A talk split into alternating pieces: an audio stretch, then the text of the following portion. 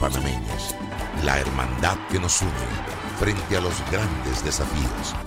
Hoy, 200 años después, estamos en el umbral de una nueva victoria. ¡Viva Panamá! Limpieza Panamá, la solución en servicio de aseo para su oficina continuamos adaptándonos a las necesidades de nuestros clientes, ofreciendo también el servicio de suministro y otros agregados para su mayor comodidad. Solicite su cotización, marque el 399-0661 o visítenos en www.limpiezapanamá.com 399-0661. Llegan las fiestas patrias y con ellas la oportunidad de tener tu Nissan X-Trail. Llévatelo con un bono de 500 dólares para mantenimiento o el trámite de placa. Pero eso no es todo. Tu Nissan X-Trail está para entrega inmediata. Y lo mejor es que lo inicias a pagar en julio del 2022. ¿Qué esperas? Celebra en noviembre como buen parameño y ve por tu Nissan X-Trail. Solo en Nissan de Excel. Para condiciones de esta promoción visita www.nissan.com.pa slash términos-condiciones. Las opiniones vertidas en este programa son responsabilidad de cada uno de sus participantes y no de esta empresa radial. La información de un hecho se confirma con fuentes confiables y se contrasta con opiniones expertas. Investigar la verdad objetiva de un hecho necesita credibilidad y total libertad. Con entrevistas que impacten un análisis que profundice y en medio de noticias, rumores y glosas, encontraremos la verdad. Presentamos a una voz contemple y un hombre que habla sin rodeos con Álvaro Alvarado por Omega Estéreo. Bienvenidos. En Mi Bus seguimos modernizando el transporte público para brindarte un Panamá más conectado reforzando las rutas complementarias de tu barrio para que llegues al punto de conectividad de tu zona. En el este, cuentas con la zona paga Metro Pedregal, en el norte, con la zona paga Los Andes, y en el centro, con la zona paga 5 de Mayo, en donde tendrás rutas troncales y corredores de alta frecuencia, y así puedes trasladarte de una forma más rápida y segura. Sigue avanzando en tu viaje realizando el transporte gratuito y aprovecha todos los beneficios en tiempo y dinero. Y recuerda, no bajes la guardia contra la COVID-19. Al viajar con nosotros, usa tu mascarilla, pantalla facial y gel alcoholado. Mi bus, la gente que mueve a Panamá. Desde que empieza un nuevo día, la vida nos da motivos para seguir adelante, por nuestra familia, por nuestros amigos, por nuestros sueños. Y en Caja de Ahorros, nuestro motivo eres tú. Acércate o ingresa a cajadeahorros.com.pa diagonal seguir adelante y elige una opción acorde a tus necesidades para que reactivemos juntos tus proyectos, porque nos sobran motivos para seguir adelante. Caja de Ahorros, el banco de la familia parameña.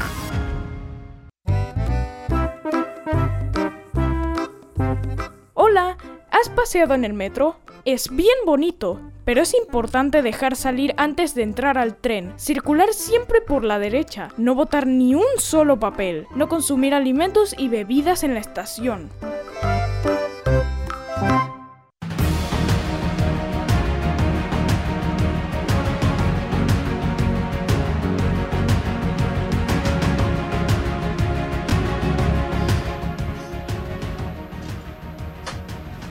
¿Qué tal mis amigos? ¿Qué tal? Sean todos bienvenidos a este su espacio sin rodeos a través de Omega Estéreo. También estamos en cobertura a través de nuestras plataformas de redes sociales, Instagram. Ya tenemos de vuelta nuestra cuenta de Instagram y ayer en medio de la situación creamos una nueva Álvaro Alvarado Noticias donde vamos a estar dedicando exclusivamente esta cuenta a información del acontecer nacional e internacional.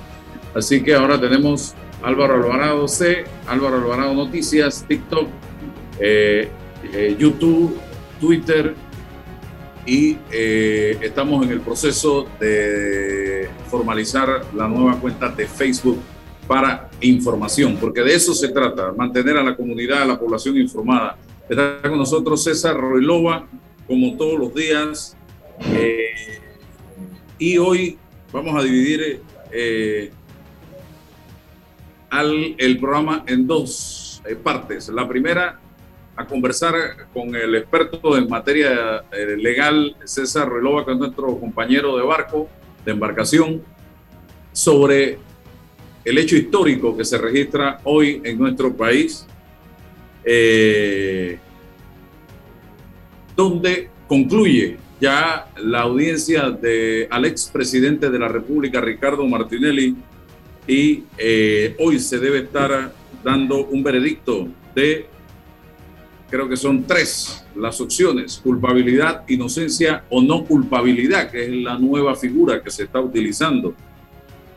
Eh, y dentro de 10 días a 12 días se debe estar entonces conociendo, en caso de haber una condena, eh, el contenido de la misma. Pero de eso no soy yo el que el conocedor, el experto. César se ha preparado para el tema y vamos a tener la oportunidad de conversar con él. Quiero puntualizar, eh, César, antes de entrar en esto eh, y sumándome al comentario que hizo Guillermo Antonio Adames al final del programa,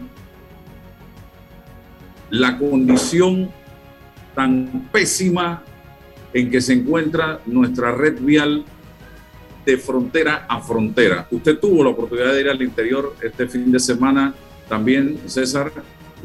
Yo prácticamente todas las semanas viajo al interior de la República a diferentes puntos eh, y me he venido percatando de la condición tan desastrosa en que se encuentra parte o gran parte de la red vial del país. Esto poniendo en peligro, parto por ahí, la vida de los conductores.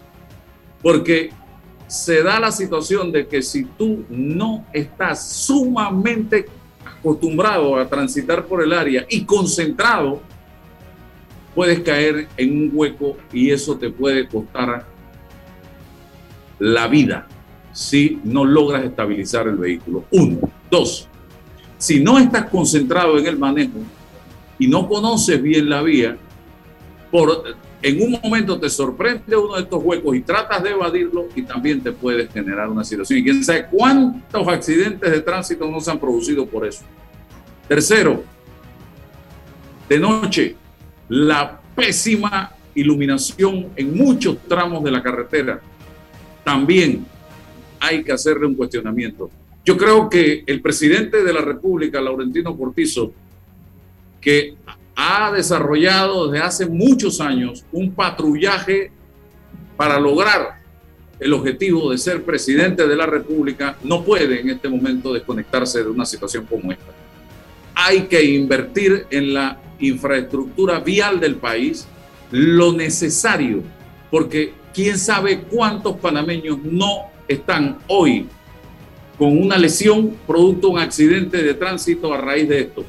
O muertos y no pueden contar lo que sucedió porque los muertos no hablan. O su vehículo ha quedado en pésimo estado y muchos gastos está ocasionando esto en cuanto a amortiguadores y de una serie de eh, piezas que se deterioran en nuestros vehículos a raíz de el mal estado de las calles. Yo creo que el ministro Sabonge tiene, tiene que dar un golpe de timón si realmente está concentrado en el trabajo que se le ha designado, porque esto está cada día peor a lo largo y ancho de la geografía nacional, los tramos carreteros. Eso era lo que quería en eh, añadidura al planteamiento hecho hace unos momentos por Guillermo Antonio Adames en relación a las calles. Y presidente Cortizo, eh, dentro de su patrullaje doméstico, recorra el país y percátese de lo que está pasando y tome decisiones en relación con este tema, porque esto es sumamente delicado. Eh, César. Sí, buenos días, buenos días Álvaro, y felicitamos el hecho de que hayas recuperado tus cuentas de, redes sociales donde ahí tenemos información inmediata eh, y verá sobre lo que ocurre en el país y en el mundo. Eh, en abono a lo, comentado Álvaro sobre el estado de nuestras, calles, nuestras avenidas, específicamente te puedo decir eh, problemas en el tramo entre Capira y Chorrera. Álvaro, dos cráteres, le, han puesto hasta bandera, Álvaro, bandera dentro de, de, de los huecos. Terrible, el que cae ahí eh, puede, insisto, ser objeto de un tremendo accidente el tramo de las playas, Álvaro, terrible. El tramo de Natá, de la carretera Natá, eh, eh, Penonomé, e, es algo impresionante el, mal estado de esas calles. En lo positivo, Álvaro, el tramo de las tablas a Pedací o a, las playas, eh, hablo de, la playa Venado y, y Caña. Excelente, excelente el estado de la carretera, salvo los hombros esa calle no, no, no tiene hombros y, ahí hay un problema. Ahí se, se mueve, circula muchos camiones que trasladan la producción de arroz y maíz del área y no hay espacios, no hay dársenas para poder en cualquier tipo de, eventualidades que estas personas puedan optar por un, un, espacio, una salida y ahí sí hay un problema en ese sentido, pero el estado de, de los paños, magnífico, excelente en la recuperación de esa, de esa avenida. Así que eh, sí, hay que hacer ajustes, Álvaro. Históricamente, insisto, esa avenida de Natá hay que remediarla y estos cráteres que hay eh, en el área de, de, la carretera Capira a, a Chorrera. Eh, bueno, yo creo que el ministro lo sabe, ¿no? Hace falta, hace falta la acción. No sé si entramos ya en materia, don Álvaro, sobre el proceso Martinelli.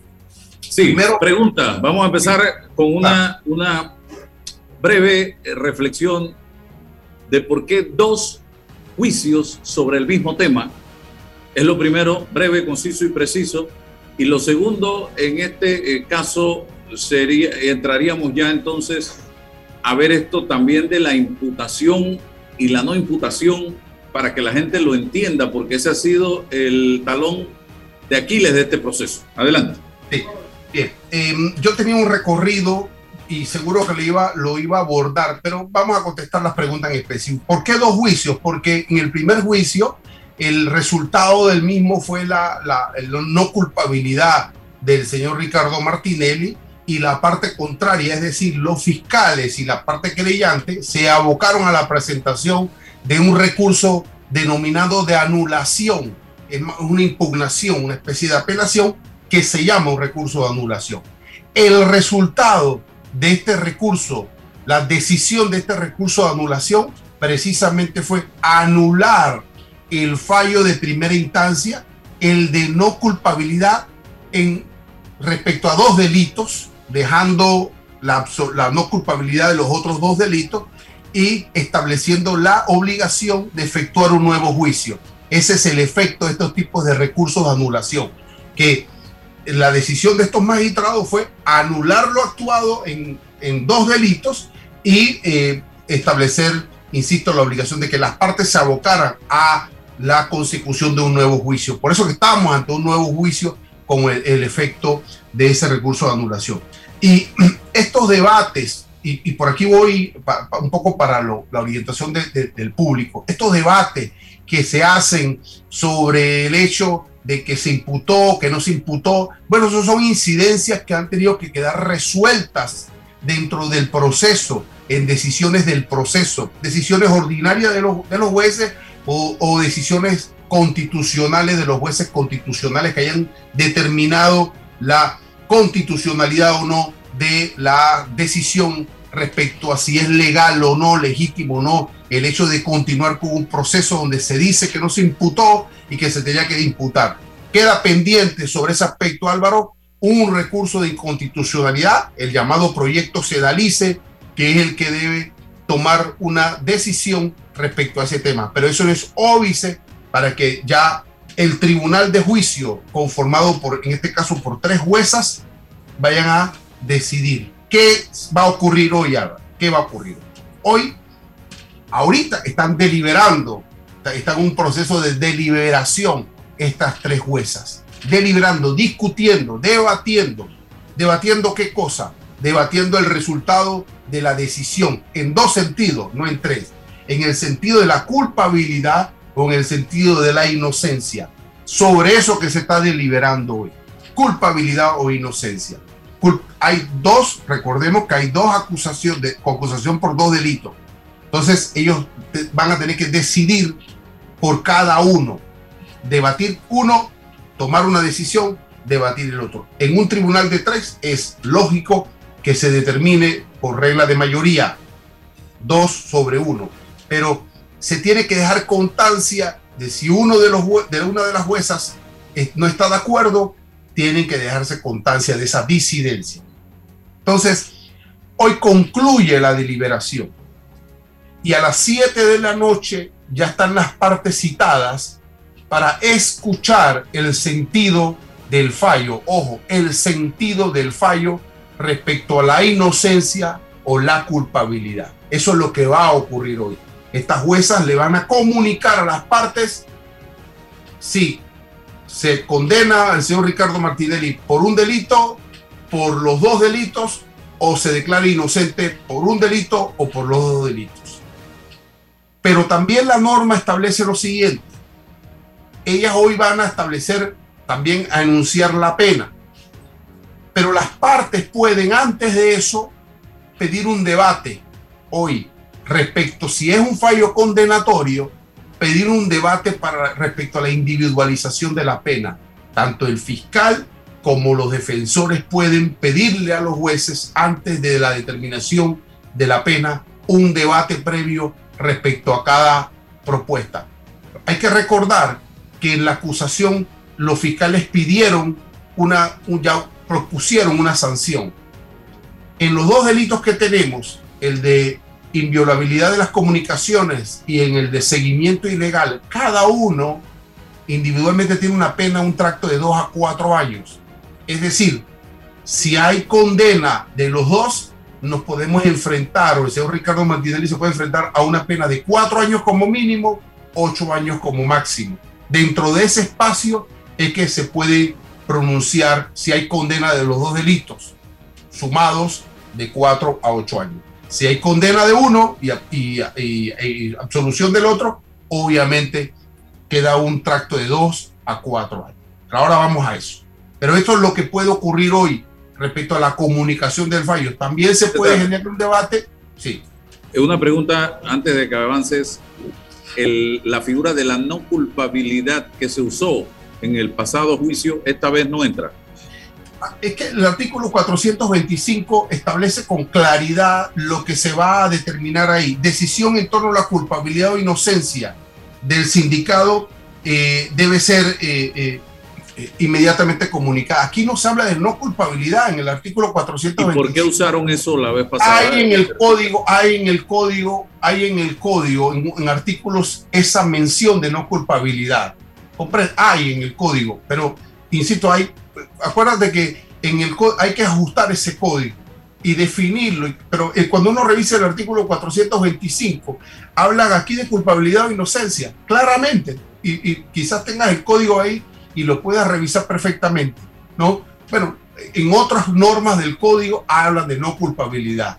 Entonces, por eso es que eh, quizás se, se, utiliza, yo utilizo el artículo 425 porque en la reglamentación de la audiencia y del juicio está el proceso de deliberación, de conclusión de la deliberación y la fijación de la pena y la reparación. Ok, o sea que esta noche a las 7 aproximadamente estamos invitados a conocer única y exclusivamente si el señor Martinelli es culpable o es inocente y punto. Y, no más nada. Y punto, así mismo, y no más eh, nada. En caso, de, en caso de que haya inocencia, o culpabilidad, en ambos casos él se va para su casa tranquilamente. Sí, sí, sí, ahí vamos a explicar qué puede ocurrir. Entonces, eh, insisto, que se puede, puede generar después del sentido del fallo, de la comunicación, si es condenatorio, entonces lo que sigue es, por supuesto, la pena principal y accesoria.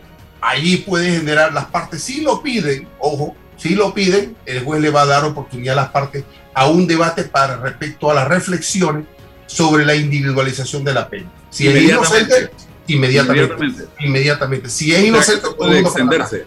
Sí, pero no es un debate largo tampoco. no es un debate largo porque hay unos parámetros respecto a esto. insisto, hay dos acusaciones, dos delitos, sumados hacen una pena mínima de cuatro años y una máxima de ocho años si se condena por los dos. Si es por uno, es una pena de dos a cuatro años. Si es inocente, todo el mundo para la casa. Bien. ¿Qué ocurre? ¿Qué, recursos pueden utilizar las personas en uno u otro sentido? Interesante. Acuérdate que ya se, ya se dio un primer fallo de no culpabilidad. Y los fiscales y querellantes presentaron un recurso de anulación. Este recurso de anulación estableció la necesidad de un nuevo juicio. Dice el artículo 175, si con el nuevo juicio se determina la inocencia o absolución del sindicado, ya las partes no pueden presentar otro recurso, ninguno. Si, estos, estas jueces declaran inocente al señor Ricardo Martinelli, hasta ahí llega la acción de los fiscales y los querellantes. Ya ellos no pueden repetir otro recurso. Pero eso en cuanto a que se declare la absolución si se declara la condena, la responsabilidad, es obvio y natural que los abogados del señor Ricardo Martinelli sí pueden pretender la presentación de un recurso de anulación o de eh, casación según sea el caso. Esa es la interpretación que yo hago del artículo 175. Solo hay una prohibición respecto a los fiscales en caso de que exista una eh, absolución en este caso. Eso es importante anotar. Ahora vamos, no sé si está claro el, procedimiento. es importante también un dato que lo mencionaste hace, hace rato. Igualmente, igualmente, hoy las juezas, una vez que comuniquen el sentido del fallo, van a citar a las partes dentro de los próximos 10 días para la lectura de la sentencia. ¿Qué significa eso? Bueno, significa que ahora sí en 10 días tendrán ya la, pieza, la reflexión, la argumentación, el fundamento escrito y lo van a leer delante de las partes. Eso va a pasar en 10 días. Es obvio que si fue un fallo de inocencia de absolución, van a leer el fallo de inocencia y absolución, porque si se lee, y van a establecer las reflexiones y los argumentos que fundamentan dicha decisión en caso de eh, condena, igualmente se establecerán las reflexiones y las disidencias. Allí las juezas tienen que hacer un esfuerzo para individualizar el hecho, la, cómo, cómo, interpretaron, cómo valoraron las pruebas, eh, todo, todo lo que, lo que es la congruencia de la sentencia. Y eso tiene que ser la consecuencia de lo que hoy decidieron. No es que hoy dicen eh, inocente y allá en 10 días van a decir culpabilidad o viceversa. No, no, es el sentido ya técnico, argumentativo de lo que hoy decidieron, pero en, eh, a través de la sentencia y el número de la sentencia y la individualización de los delitos y la forma en que llegaron a esa conclusión. Entonces, eso es lo que también va a ocurrir hoy. La comunicación en el sentido del fallo, inocente o culpable, y la citación en 10 días para la lectura de la sentencia eh, respecto a lo que ah, eh, hemos comentado. ¿Qué, qué, qué está en debate? Bueno, insisto, hay una acusación por dos delitos, interceptación de ilegal de las comunicaciones, eso está en el artículo 167 del Código Penal, establece ahí los parámetros y la posible o potencial sanción de prisión que tiene pena de 2 a 4 años. Y en el artículo siguiente, 168, se habla del seguimiento ilegal en contra de personas. También eso es parte de la acusación e igualmente tiene una pena de 2 a 4 años.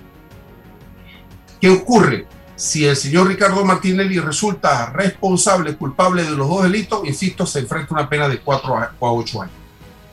El artículo 50 del Código Penal establece también el tipo de penas. Hablamos de penas principales, que son penas de prisión, de arrestos de fines de semana, de días multa o tratamiento terapéutico. Si le aplican una pena de prisión como efecto, si resulta condenado, pena de prisión de 4 a 8 años dentro de eso puede ser 5, puede ser 6, 7, 8, 4. O puede ser arrestos de fines de semana que tendrá que cumplirlo en el centro carcelario que determinen las autoridades. También o se le pueden aplicar penas sustitutivas.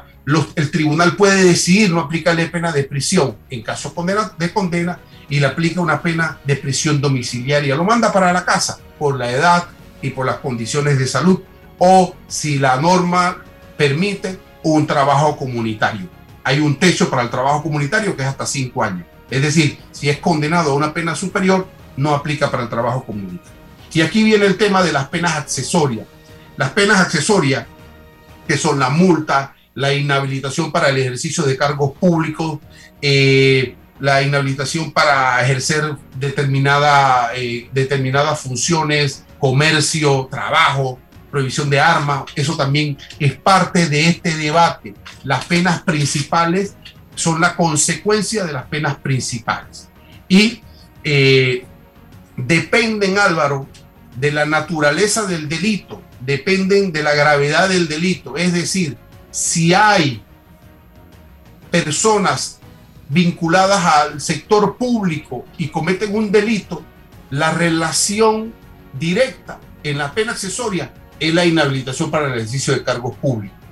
O sea, tiene que haber una relación directa entre la pena principal, la naturaleza de la pena principal y la pena accesoria. Como hay una lista de penas accesorias, usted no puede aplicarlas todas porque le da la gana. Tiene que haber esa vinculación. Y es obvio que cuando se trata de un servidor público, se va a aplicar o se debe aplicar en caso de condena una inhabilitación. ¿Cuánto es el término de duración de las penas accesorias?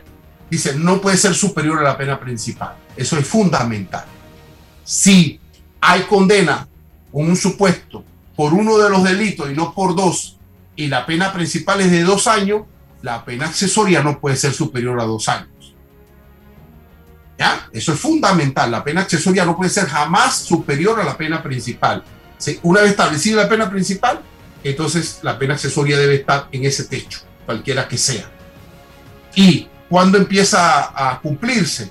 ¿Cuándo termina la pena principal? Si usted culmina la pena de prisión, inmediatamente empieza a cumplir la pena accesoria. ¿Qué ocurre? ¿Qué puede ocurrir? Que usted lo condenan por dos o tres años o por cuatro años y usted le pide al tribunal, hombre, yo no, yo quiero que usted me, me cambie esta pena de prisión por días multa. Y entonces el tribunal dice, bueno, ok, venga, el presente y pague, por ejemplo, cinco mil dólares. Bueno, usted va y lo paga quiere decir que ya usted cumplió con la pena principal, porque la efectuó un subrogado, pagó la, la multa y una vez que pagó la multa, inicia inmediatamente la pena accesoria. La pena accesoria se cumple porque se cumple, independientemente de qué ocurra con la pena principal. La pueda subrogar o no, usted tiene que cumplir la pena accesoria. Es de obligatorio cumplimiento.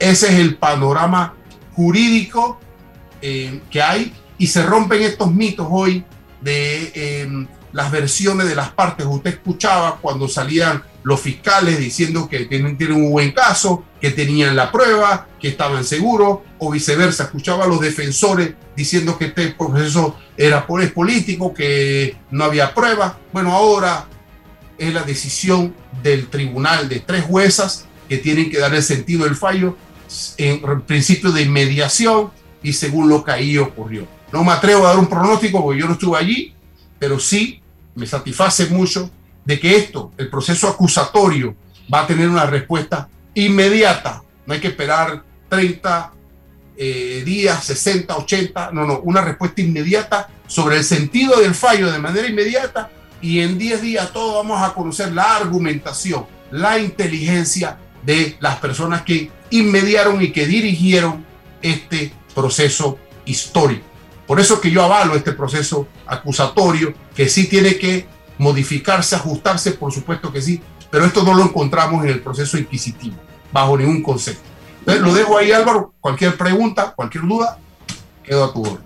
No, eh, creo que bastante ilustrativo el resumen que has hecho para poner en perspectiva lo que ha pasado y lo que puede pasar en el día de hoy. Yo me voy más al plano del ciudadano del periodista, por qué estamos en lo que estamos en este momento.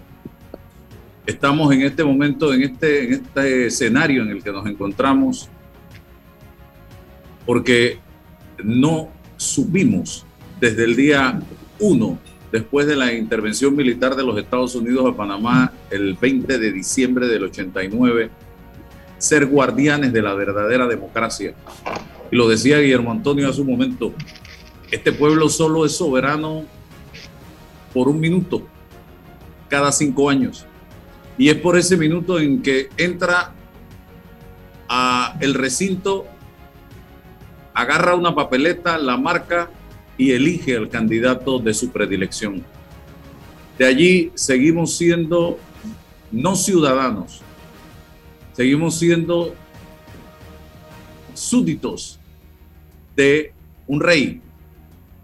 Y llámese rey al diputado, al alcalde, al presidente, al representante de corregimiento de turno. Porque no hemos sabido proteger, custodiar la democracia de este país. Hoy estamos enfrascados en un fallo de inocencia o de culpabilidad a través o alrededor de un hombre, cuando lo que tenemos es que estar enfrascados en ver cómo cada uno de nosotros hace lo mejor que puede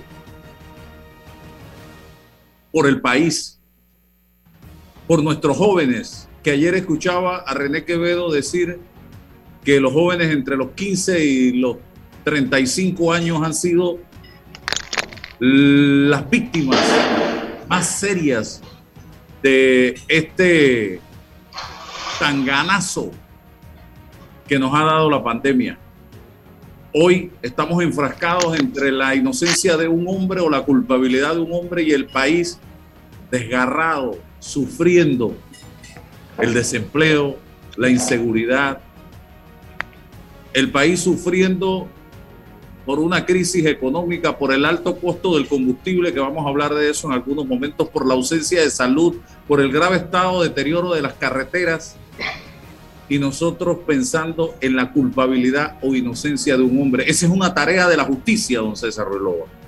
Esa es una tarea que le compete a tres juezas tomar la decisión esta noche. Tres mujeres que sentadas en un estrado nos darán a conocer su posición.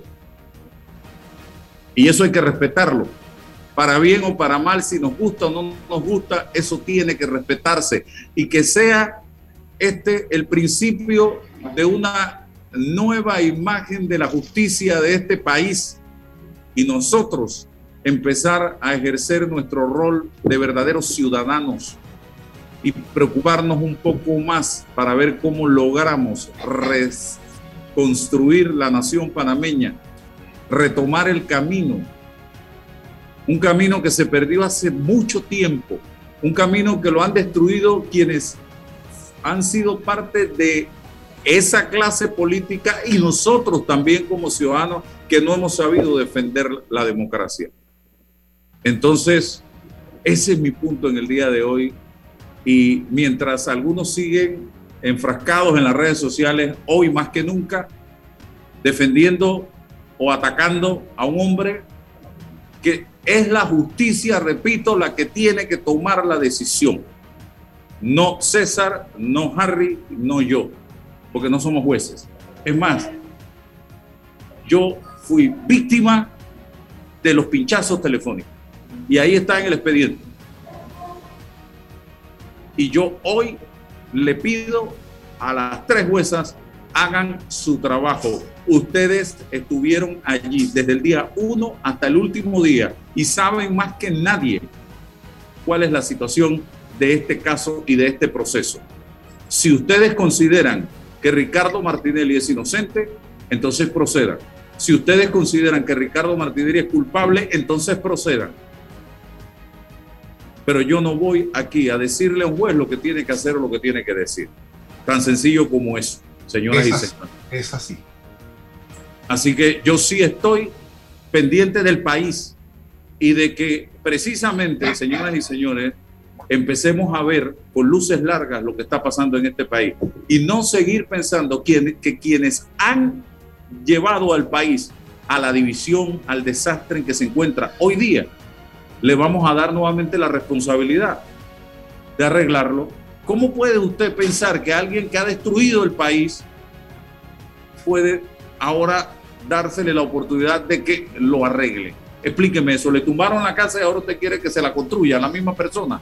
Tenemos que pensar ya en nueva gente, nuevas ideas, nuevas figuras, nuevos proyectos, nuevas propuestas, nuevo país. En eso es lo que tenemos que pensar, señoras y señores. Así que, eh, don César, vamos a conversar con alguien que está totalmente distanciado de la política, pero que sí es panameño y que siempre está preocupado por la situación que vive el país. Pero su expertise más que nada va en la dirección del tema petrolero. Porque yo escucho siempre Oye, pero es que el gobierno de Panamá se está robando la plata en materia de petróleo, eh, es el que sube el precio del petróleo, el gobierno y el gobierno. Y yo vengo oyendo esto en el gobierno Martín Torrijos cuando tuvimos aquella crisis de los precios del combustible que creo que llegaron a precios más elevados de los que están hoy día, porque el galón de gasolina quedó costando 5 dólares, si mal no recuerdo en esa época, hoy no ha llegado a 5 dólares. Y siempre que me veo con el viceministro en ese entonces, Che Paredes, me dice, hoy los precios eh, van subiendo, nos dieron palo en aquella vez, no teníamos culpa de lo que estaba pasando, no podíamos hacer más nada. Mire, de cada galón de gasolina que llega al país, hay el Estado solo se queda con 60 centavos, que es el impuesto en gasolina, no se dice, usted me dirá, eh, don Harry. Bienvenido y aclarémosle una vez más, porque yo creo que la información nunca está de más al país, cómo se maneja esto de los precios del combustible, que no es una decisión del gobierno de turno. Adelante. Muy buenos días, muy buenos días Álvaro, muy buenos días a tus seguidores y a los radioescuchas de Omega Estéreo. Buenos días César Ruilova, muy buenos días a todos. Gracias Álvaro por la oportunidad, como siempre, Gracias por invitarme para hacer un poco de docencia. Efectivamente, Álvaro, tenemos en este momento una crisis, una situación muy difícil, pero antes de entrar en lo que está sucediendo ya, quiero hacerte algunos antecedentes para que tus radioescuchas se puedan sintonizar en, en de dónde viene esta situación. Si hacemos memoria, eh, cuando entramos en pandemia en el año 2020, se dio una situación inusual. O sea, se cayó la demanda. Esta caída de la demanda trajo como consecuencia que la OPEP empezó a sacar petróleo del mercado. Al ir sacando petróleo del mercado buscaba estabilizar los precios. perdón, no se consiguió. Siguió sacando hasta llegar a la cifra de 9.7 millones de barriles. Para que usted, que no se escucha, dice 9.7 millones de barriles, sí, de un total de lo que consume el mundo, que son 98, 99 millones de barriles diarios. Al sacarle casi el 10%, Efectivamente, se fueron estabilizando poco a poco los precios, aunque seguían cayendo levemente. Tanto fue así que la mayoría de ustedes llegaron a escuchar que hasta se puso en, una situación negativa, porque no había demanda para el volumen que había de oferta. Esto nos llevó a una situación donde fue bajando, fue bajando, se mantuvo pero en diciembre del año 2020, cuando salen las informaciones de las vacunas y empieza toda esta maquinaria de la inmunización, que nos produce un positivismo en el mercado global de consumo. Es decir, que dice, bueno, ya con vacunas se visualizaba y se empezó a dar, de hecho, que empezó a mejorarse las economías, a haber más movimiento y a haber consumo. Y así, desde enero empezó, empezó a ir subiendo, subiendo, subiendo. ¿Pero por qué? Existe lo que se llama fundamento del mercado, que es precisamente el equilibrio entre oferta y demanda. Al ir subiendo el consumo del mundo, y no ser reemplazado los 9.7 millones de barriles que se habían extraído, entonces hay un desequilibrio. Esto trae nerviosismos y obviamente empuja los mercados hacia arriba porque hay menos oferta que la demanda. Entramos en toda esa escalada y hemos ido en este movimiento, hemos estado desde enero, que ha estado, cuando ustedes ven la gráfica, va, sube y sube y sube y sube hasta donde estamos ahorita. ¿Qué sucede en este momento? En este momento, el cartel de la OPEP decidió, no en este momento, desde hace algunas semanas, ellos dijeron, el cartel dijo, nosotros no vamos a aumentar la producción. Y empezaron a dar vueltas hasta que la semana pasada el presidente de Estados Unidos, Joe Biden, les dice, hey, ustedes tengo el mundo, tenemos al mundo consumiendo, tanto China, India, nosotros, ustedes deben subir la oferta. No, ellos decidieron luego en su reunión del jueves pasado de la OPEP en 400 mil barriles. Esto mantiene una distorsión todavía en el mercado, o sea, un desequilibrio en el mercado y nos produce estos precios altos de el petróleo y por ende de los combustibles. ¿Dónde nos situamos en la actualidad?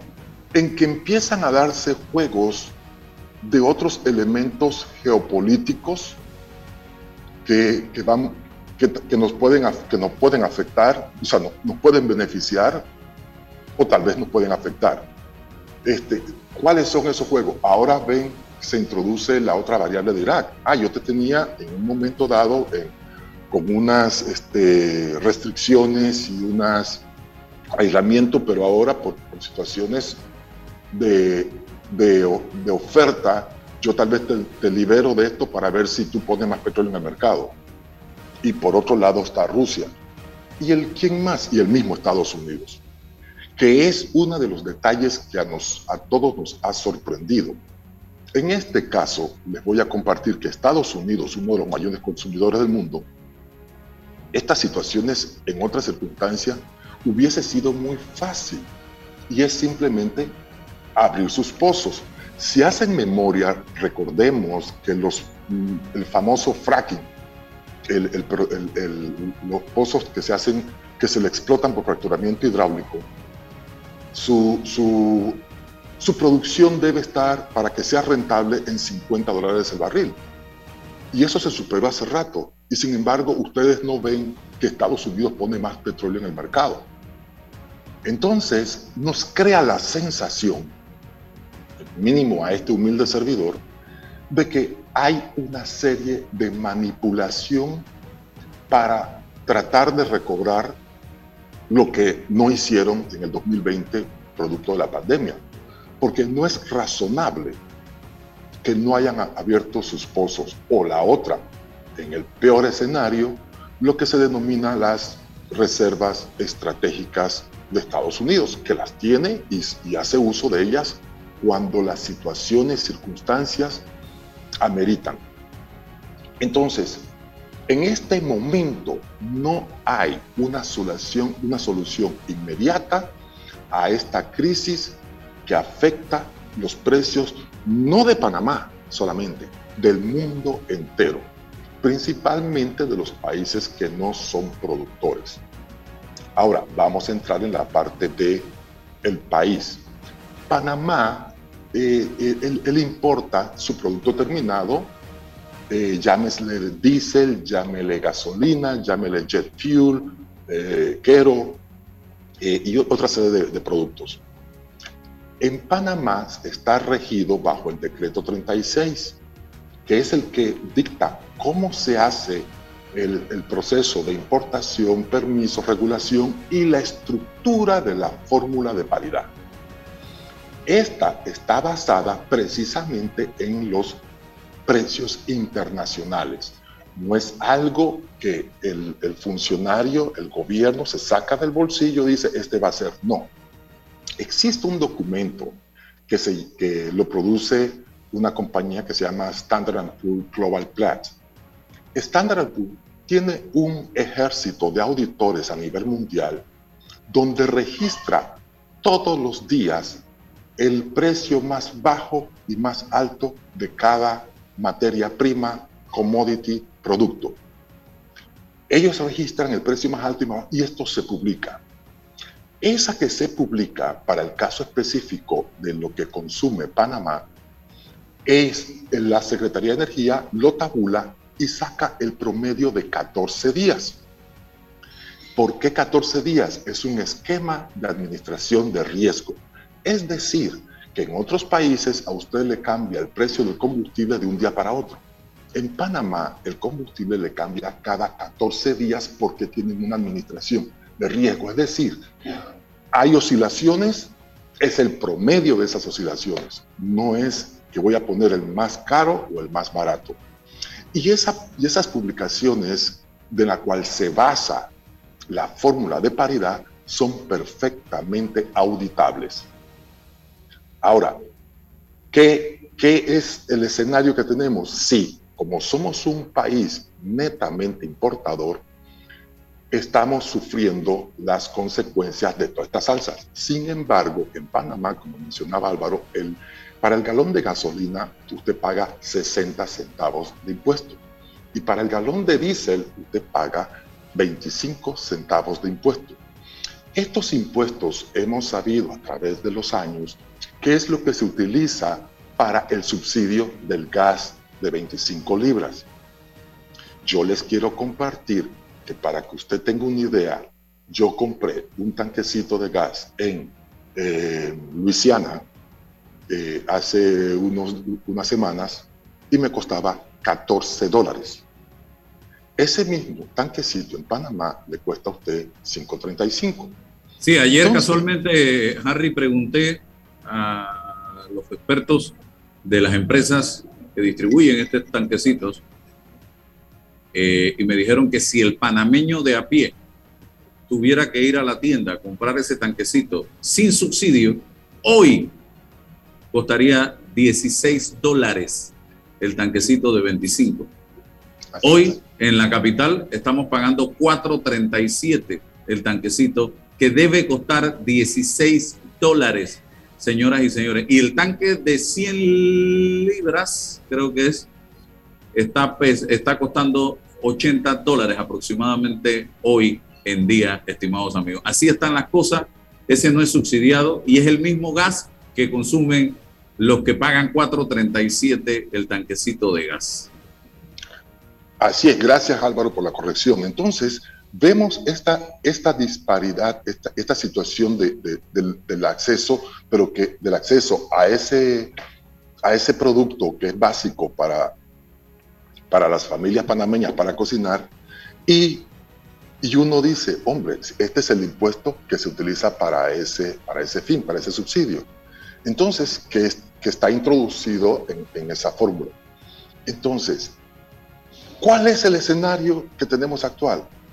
Los cañones no están enfocados al gobernante de turno, los cañones deben estar enfocados, o sea, mi frustración como consumidor no puedo agarrarla contra quien esté. Eh, yo, en realidad, mi frustración de consumidor está contra la OPEP. Y por eso escuchamos ahora el, y decimos el cartel de la OPEP. Porque es muy sorprendente, eh, es muy habilidoso eh, darle vueltas a subir la producción y, y, la otra que era con conocimiento pleno. Es decir, estas cosas no suceden de hoy para, para mañana se sabía la evolución que iba a tener todo el mundo a medida que avanzábamos en este proceso de, mejoramiento, saneamiento por la pandemia. Y una de las excusas que observamos, escuchamos y leímos es que no pudieron activar todos sus pozos. Eh, eh, la verdad es que eh, este humilde servidor en desacuerdo con eso, pero, pero bueno, ellos son los dueños de, de su producto, ellos son, se supone, aliados de Estados Unidos dicen no. Y su resolución fue solamente poner 400 mil barriles en el mercado. Eh, y entonces, obviamente, eso mantiene el status quo de, incremento de precios, por lo que yo eh, les comento que no tenemos una visión clara de que esta crisis se solucione en tanto cuanto exista una fuente que introduzca este, eh, y rompa ese, ese desequilibrio haciendo mayor oferta en el mercado de petróleo internacional. Harry, eh, de verdad que te agradezco la, explicación eh, en el detalle y, puedo concluir que lo que está ocurriendo a nivel internacional es una cruda y dura especulación. O sea, se está, no han ocurrido hechos salvo la pandemia, pero luego de eso, hechos trascendentes que estén por fuera de la especulación. Ahora, mencionaste es un concepto interesante que es la reserva estratégica de Estados Unidos. ¿Por qué Estados Unidos no compró para incrementar su reserva estratégica más eh, eh, eh, petróleo en esta coyuntura? ¿Por, qué no lo hizo? No, sí lo hizo. Sí lo hizo. Sí lo, hizo. Y, fíjate, ese, es ese precisamente es mi curiosidad. Sí, lo hizo, o sea, sí lo hizo, es que la tiene, físicamente está en un lugar que se llama Cushing, Oklahoma. O sea, las tiene. Pero, César, tengo una percepción, tengo un test, que aquí hay llámale contubernio, porque podías llamar la autoridad, eh, como, como le tocó hacer a Barack Obama, y decirle a las petroleras, ustedes me abren los pozos aquí.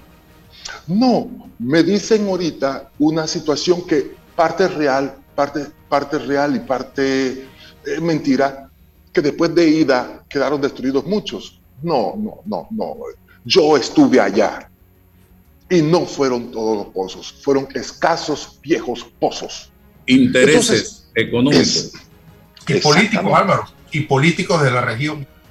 Y lo otro, si tuviéramos la refinería andando, esto ayudaría en algo a disminuir el precio para Panamá o estaríamos en la misma condición.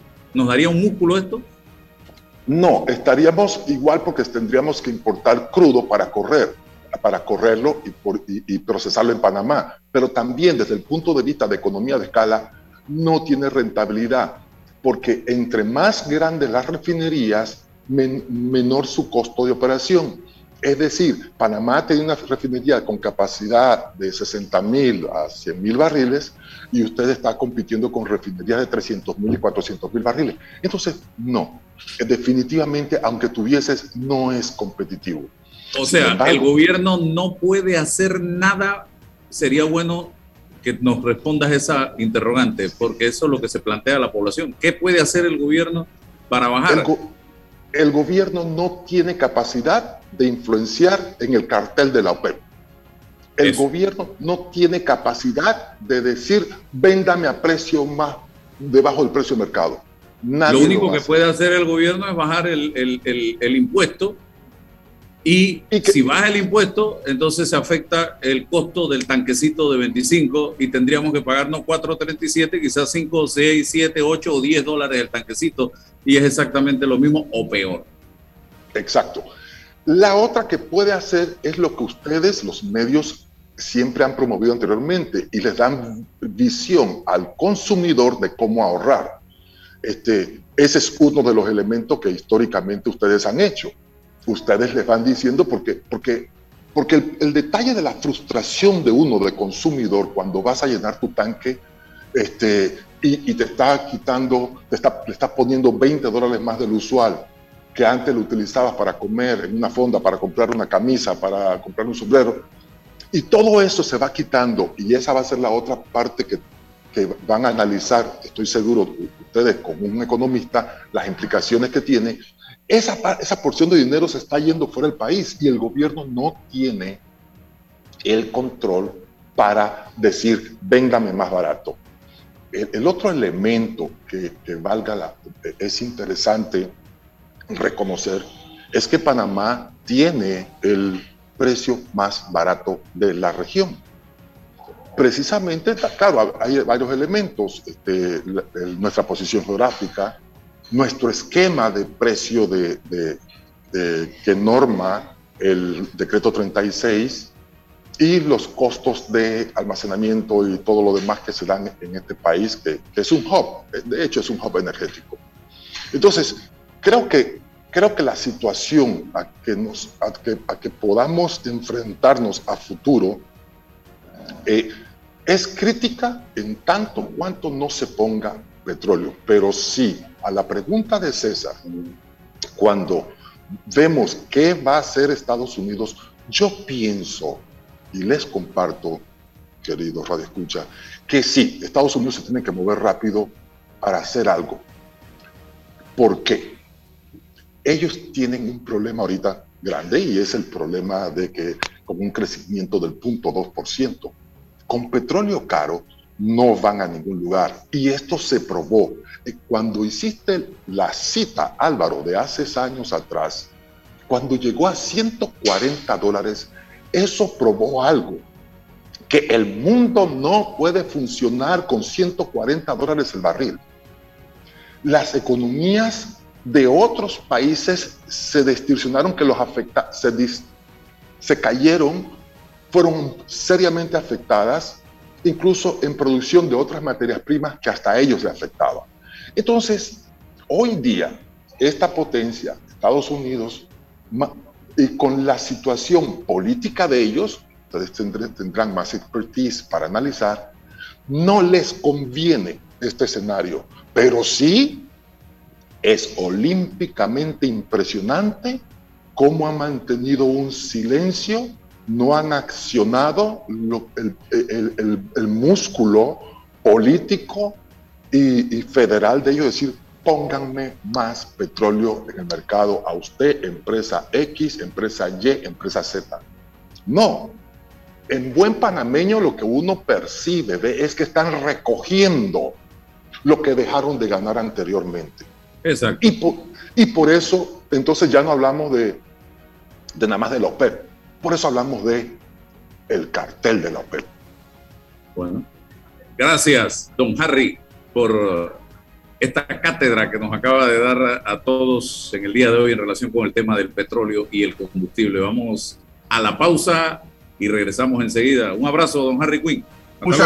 En Panama Ports sabemos que el béisbol es el deporte de los panameños. Panama Ports, unidos con el béisbol nacional. Bueno, me voy a comer con una estrella. Mmm. Espérate, ¿y tu esposa sabe? Claro, ella sabe que la estrella del sabor es American Star. Y por eso en la casa comemos delicioso. American Star, el tasajo, jamón, chorizos y embutidos más suaves, económicos y con el sabor que le gusta a todos. ¡Oh! ¿Me invitas a conocer esa estrella? Busca la estrella roja y azul American Star, la estrella de tu cocina. Haz tu vida más fácil con De Una, de Caja de Ahorros. La nueva facilidad para enviar y recibir dinero de celular a celular a uno o varios usuarios. Crea colectas para compartir gastos de cumpleaños, viajes, bautizos o cualquier actividad que estés organizando con amigos o familiares. Descarga ya el app Banca Móvil y actívate de una. Caja de Ahorros, el banco de la familia parameña. Déjate llevar por la frescura del pollo melo, panameño como tú. Déjate llevar por la frescura del pollo melo. Variedad y calidad. Melo. Frescura de altos estándares. la calidad es una promesa. Para llevarte el pollo melo siempre fresco hasta tu mesa. Déjate llevar por la frescura del pollo melo. Por su sabor y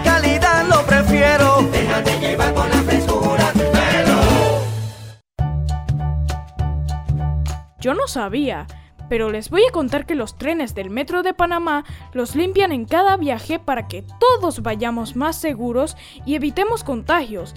Imagínense, o sea, lo limpian para mí. Amo los paseos en el metro. En Mi Bus seguimos modernizando el transporte público para brindarte un Panamá más conectado, reforzando las rutas complementarias de tu barrio para que llegues al punto de conectividad de tu zona. En el este cuentas con la zona paga Metro Pedregal, en el norte con la zona paga Los Andes y en el centro con la zona paga 5 de Mayo, en donde tendrás rutas troncales y corredores de alta frecuencia y así puedes trasladarte de una forma más rápida y segura. Sigue avanzando en tu viaje realizando el transporte gratuito y aprovecha todos los beneficios en tiempo y dinero. Y recuerda, no bajes la guardia contra la COVID-19. Al viajar con nosotros, usa tu mascarilla, pantalla facial y gel alcoholado. Mi bus, la gente que mueve a Panamá. ¿Sabías que en Cobre Panamá la roca sin mineral es depositada en un área para este propósito? La facilidad de manejo de relaves es diseñada para proteger el ambiente. La roca estéril es transportada a este lugar con agua. El agua utilizada en el proceso de producción es reciclada y reutilizada mediante un circuito cerrado. Cobre Panamá. Estamos transformando vidas. De frontera a frontera, el béisbol es el deporte de los panameños. Panama Ports, unidos con el béisbol nacional.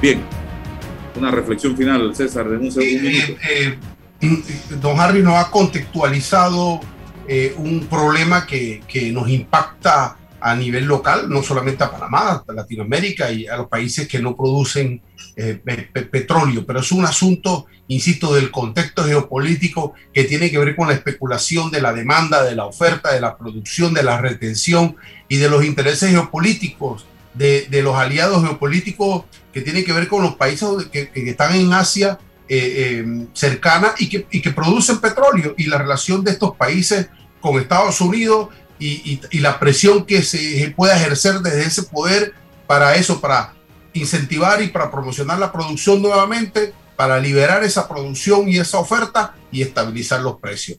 Ah, es por supuesto, la pandemia impactó la demanda y ahora están en un proceso de recuperación. Bueno, sufrimos ante este embate. que toca al gobierno, al Estado panameño, pedirle a su socio estratégico, que es los Estados Unidos, insisto, ese acompañamiento, esa tutela y esa vocería. Si pudiésemos hacer solamente ese esfuerzo a nivel político, Cancillería, pero en materia de precios somos, estamos eh, sometidos, así es la palabra, a ese contubernio internacional de ese cartel de la OPEP. Gracias, gracias don César, a don Harry también por su intervención.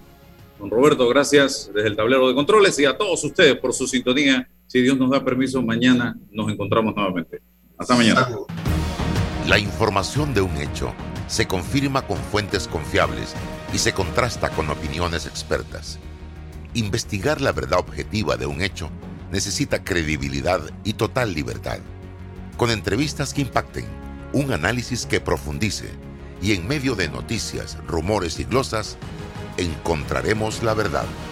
Presentamos a una voz contemple y un hombre que habla sin rodeos con Álvaro Alvarado por Omega Estéreo. Gracias por su sintonía.